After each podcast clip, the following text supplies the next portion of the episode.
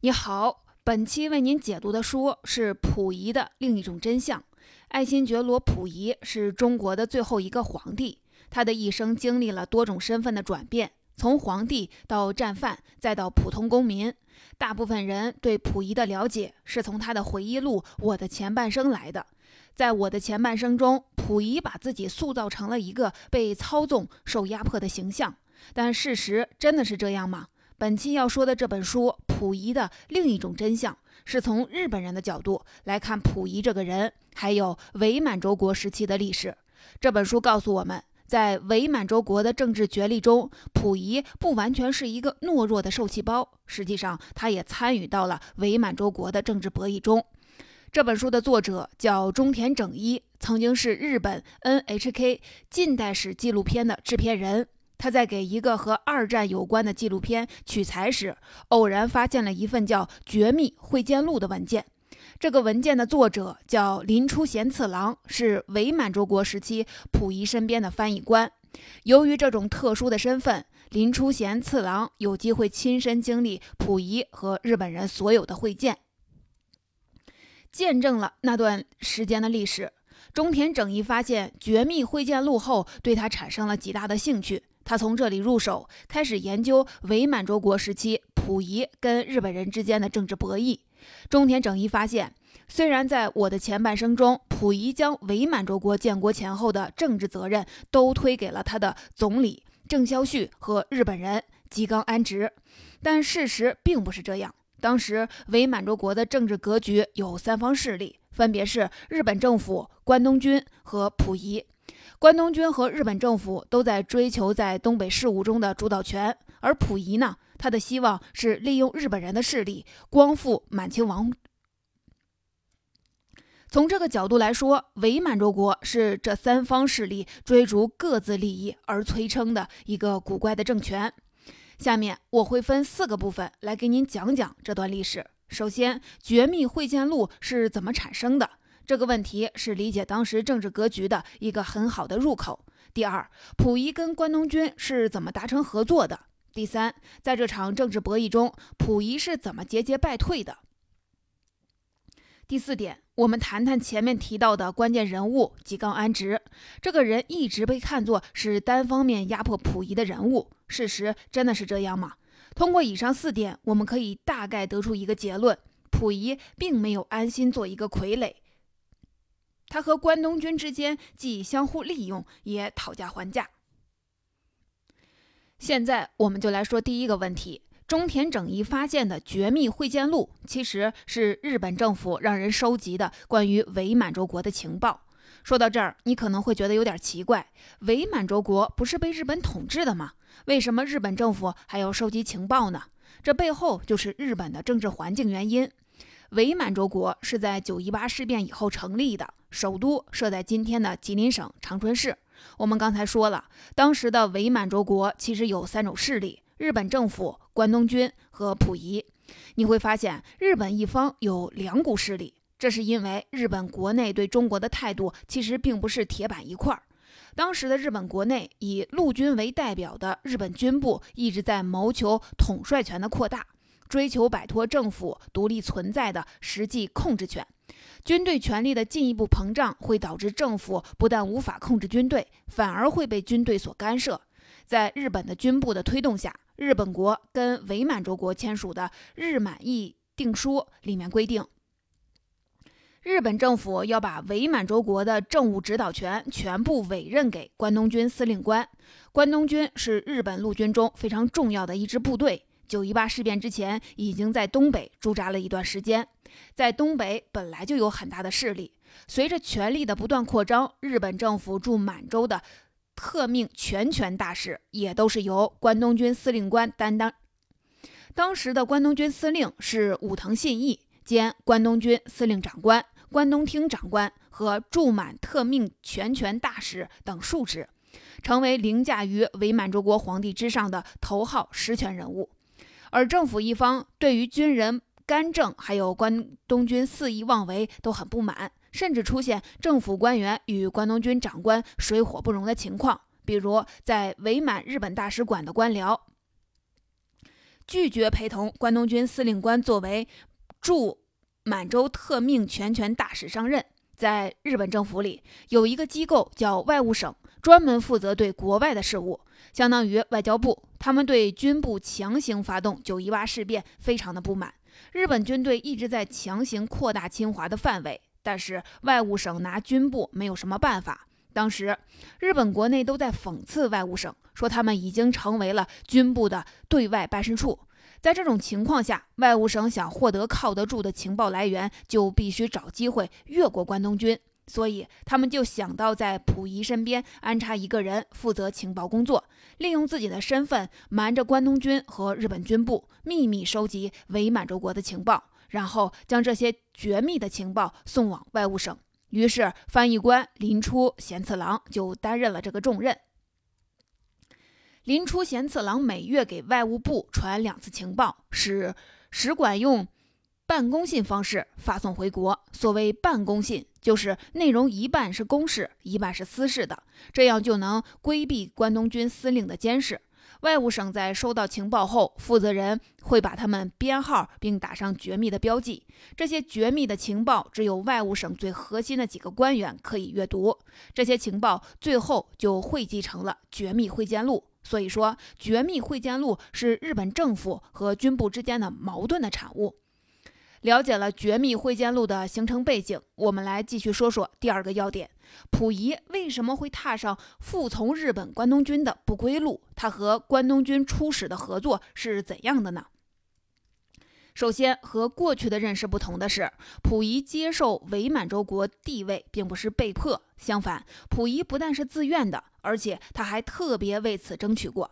九一八事变爆发后，关东军确立了在满蒙独立建国的计划，这个政权要用所谓的以宣统地位首领的支那政权为名义建立。一九三一年十月底，关东军派日本奉天特务机关长土肥原贤。拜访溥仪，当时天津租界的众多洋房正是各种失意政客的寄居地。退位后的溥仪就住在天津日租界。溥仪反复追问土肥原，伪满洲国是不是会实行帝制？土肥原表示，现在正是溥仪恢复大业之时，如果前往满洲，就可以立刻当元首。溥仪被土肥原说动了，他判断复辟的时机已经到了，欣欣然的就前往关外。然而，关东军只是兑现了元首的身份，并没有立刻让伪满洲国成为帝制国家。溥仪的身份是伪满洲国执政，溥仪对此非常的不满。他的目的是借日本的帮助作为跳板，然后复辟整个大清帝国。于是，在伪满洲国成立初期，双方就伪满洲国的政权问题进行了反复的谈判。首先，对双方来讲，最核心的问题就是要不要恢复帝制。当了三个月伪满洲国执政以后，溥仪的伪总理郑孝胥和关东军司令长官武藤信义进行了会见。绝密会见录中记录，他们会面的气氛是比较融洽的。武藤信义同意了将伪满洲国转为帝制国家。郑孝胥趁机提出希望溥仪能在北京而不是长春登基，这其实是代表溥仪委婉地提出复辟清朝的愿望。他说，如果让溥仪在长春登上帝位，会让他像南宋政权一样偏安在东北，还会被国人指责忘了复兴满清的大业。所以他希望日方设法帮助溥仪在北京即位。这当然不是关东军所需要的，所以武藤信义以时机未到为由，委婉地拒绝了郑孝胥，要求溥仪在满洲登基。这次博弈中，双方各有让步。不久之后，溥仪和武藤信义直接见面，就领导权的问题进行了第二轮的谈判。溥仪想让自己的老师程宝琛出任执政府最高行政长官，但关东军和伪总理郑孝胥都不喜欢这个人。因为陈宝琛曾经反对溥仪做伪满洲国元首，反对他被日本人利用。由于武藤的反对，任命陈宝琛的事情被以暂且搁置的名义否定了。这个阶段总体来说，双方的关系是比较和谐的。虽然溥仪很难在政治上争取到太多的权益，但是武藤表面上对溥仪还是很客气的，而且一直保持着合作的态度。实际上，武藤个人跟溥仪相处的也不错。溥仪自己回忆武藤的时候说，每次他和我见面时，总是礼貌而周到，向我深深鞠躬，微笑，一口一个阁下，并且用崇敬的心情谈到我每一位祖先。武藤对溥仪的礼遇，或者和他个人的性格有关，但是更主要的原因还是当时溥仪还有一些政治筹码，让关东军不得不做一些让步。但是这个武藤一年后忽然得病去世了，继任的关东军司令官对皇帝溥仪可就没有那么的礼貌了。武藤死后，关东军在东北的势力越来越稳固，溥仪的政治筹码也越来越少。他为了坐稳自己的地位。为了日后能有机会复辟，又做了更多的努力，但最终还是一场空。下面我们就来看看溥仪又做了哪些努力。一九三四年，溥仪在漫天风沙中举行了登基仪式，第二次当上了皇帝。仪式之前，溥仪一方和关东军曾经因为仪式的程序发生过争议。在《绝密会见录》中提到，关东军不允许溥仪穿清朝皇帝的龙袍，理由是溥仪是满洲国皇帝，而不是大清皇帝。在溥仪的坚持下，郑孝胥和关东军协调了半天，最终才让关东军同意溥仪先穿龙袍举行祭天仪式，然后在即位仪式时穿海陆空元帅的礼服。双方对于礼仪规程的争执，其实是对主导权和地位的博弈。溥仪没有实权，所以这种博弈主要体现在仪式礼制这些问题上。溥仪上任不久后，当时的关东军司令官南次郎向溥仪提出，要在伪满洲国建两组建筑，一个是在宫中的建国神庙，另一个是在宫外的建国钟灵庙。这两个建筑都是仿造靖国神社而建的。他甚至要求溥仪将日本的天照大神作为祖神供奉。将神道教作为国教，在《绝密会见录》中，我们可以看到溥仪的内心是百般的抵触的。不过，他最终委屈的供奉了天皇家族的祖神。在溥仪看来，这是一种借力的方法。他希望借助日本天皇的权威，向伪满洲国内的日本人显现自己的权力，并通过天皇的加持来提升自己的地位。抗衡关东军的势力，在找到机会复辟满清王朝。为此，他甚至违心地说：“日本驻满特使代表着日本天皇，而我是以日本天皇之心为我心。”他还把全部希望都寄托在访问日本、跟日本天皇见面这件事儿。有趣的是，关东军对这次访问却有相反的期待，他们希望天皇可以打消溥仪复辟的愿望。一九三五年四月六日，溥仪开始了二十五天的访日之旅。昭和天皇的弟弟致富恭亲王和翻译官林初贤次郎陪同他会见了昭和天皇和皇后，还拜会了真明皇太后。结束访问之后，溥仪回到伪满洲国，就发布了回銮训民诏书，希望树立自身的权威。溥仪回来后，变得更注重威仪形式。原来官员可以到溥仪卧室和他谈话，访日之后就不行了。溥仪的种种努力让关东军对他产生了戒心，双方矛盾激化，造成了一九三六年四月海拉尔事件爆发。海拉尔事件就是日本人杀了当时担任兴安北分省省长的林升，这个人是溥仪的妹夫，也就是溥仪的亲信。他特别反对日本控制满蒙。在海拉尔事件发生后，福陵。春德、华林泰等三个溥仪的亲信也纷纷被关东军处决，这可以说是日本关东军对溥仪的警告。不久之后，溥仪的伪总理郑孝胥也死了。但是这个时候，溥仪在内阁人选上已经没有一点发言权了，最后只能完全听命于关东军，彻底成了伪满洲国的傀儡皇帝。关东军对溥仪的控制越来越严重，甚至开始直接干预溥仪的家事。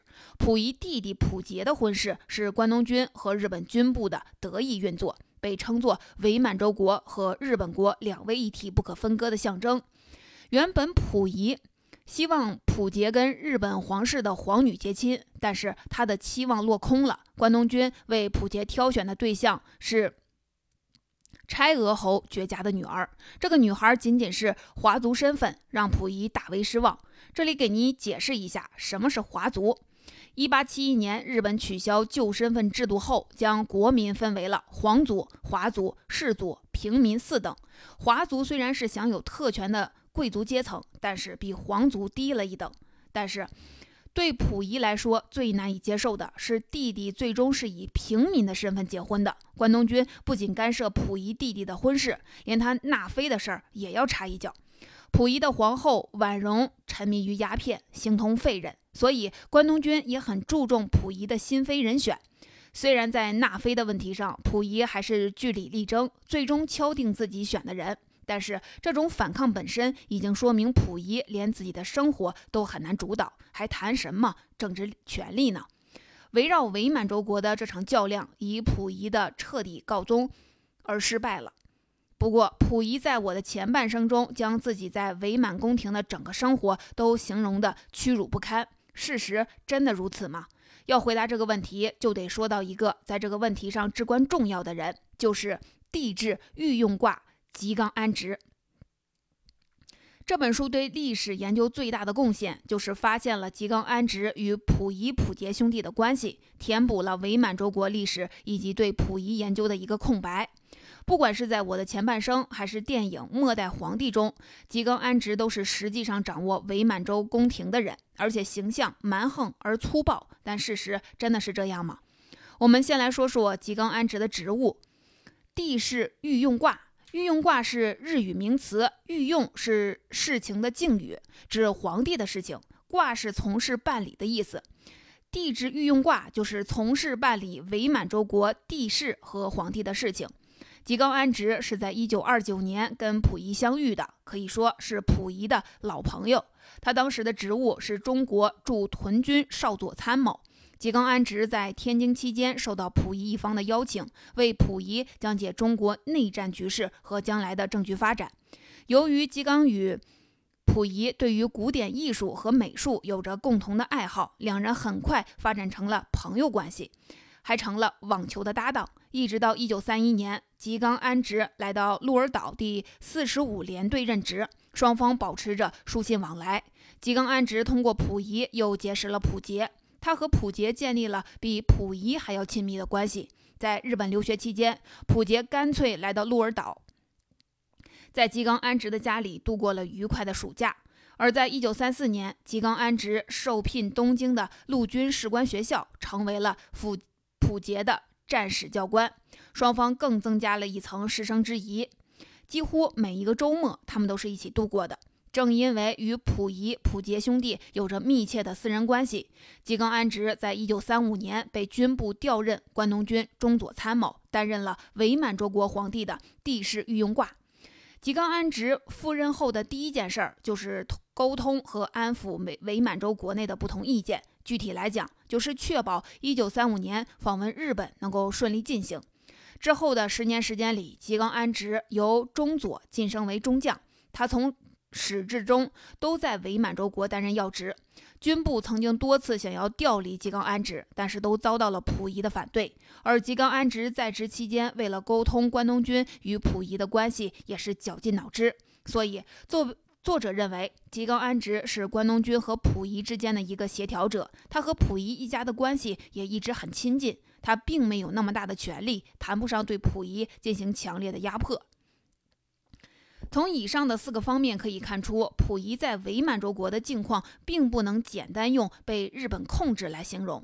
溥仪有自己的诉求，他尝试借用日本皇室的力量来牵制关东军。他在伪满洲宫廷中的处境也不是绝对的被吉冈安直所压制。随着关东军对伪满洲国宫廷的控制越来越严，深受溥仪信赖的林初贤次郎当然也待不久了。一九三八年，他不得不谢绝吉冈安直的挽留，将《绝密会见录》夹裹在行李中回到了日本。二战结束后，他成了昭和天皇的中文翻译，以佛教徒的身份平静地度过了余生。林初贤次郎至死保守着《绝密会见录》存在的秘密。溥仪的自传《我的前半生》出版后，林初贤次郎撰写了《林初日记》。然而，即使在临出日记中，他仍然保守了《绝密会见录》存在的秘密。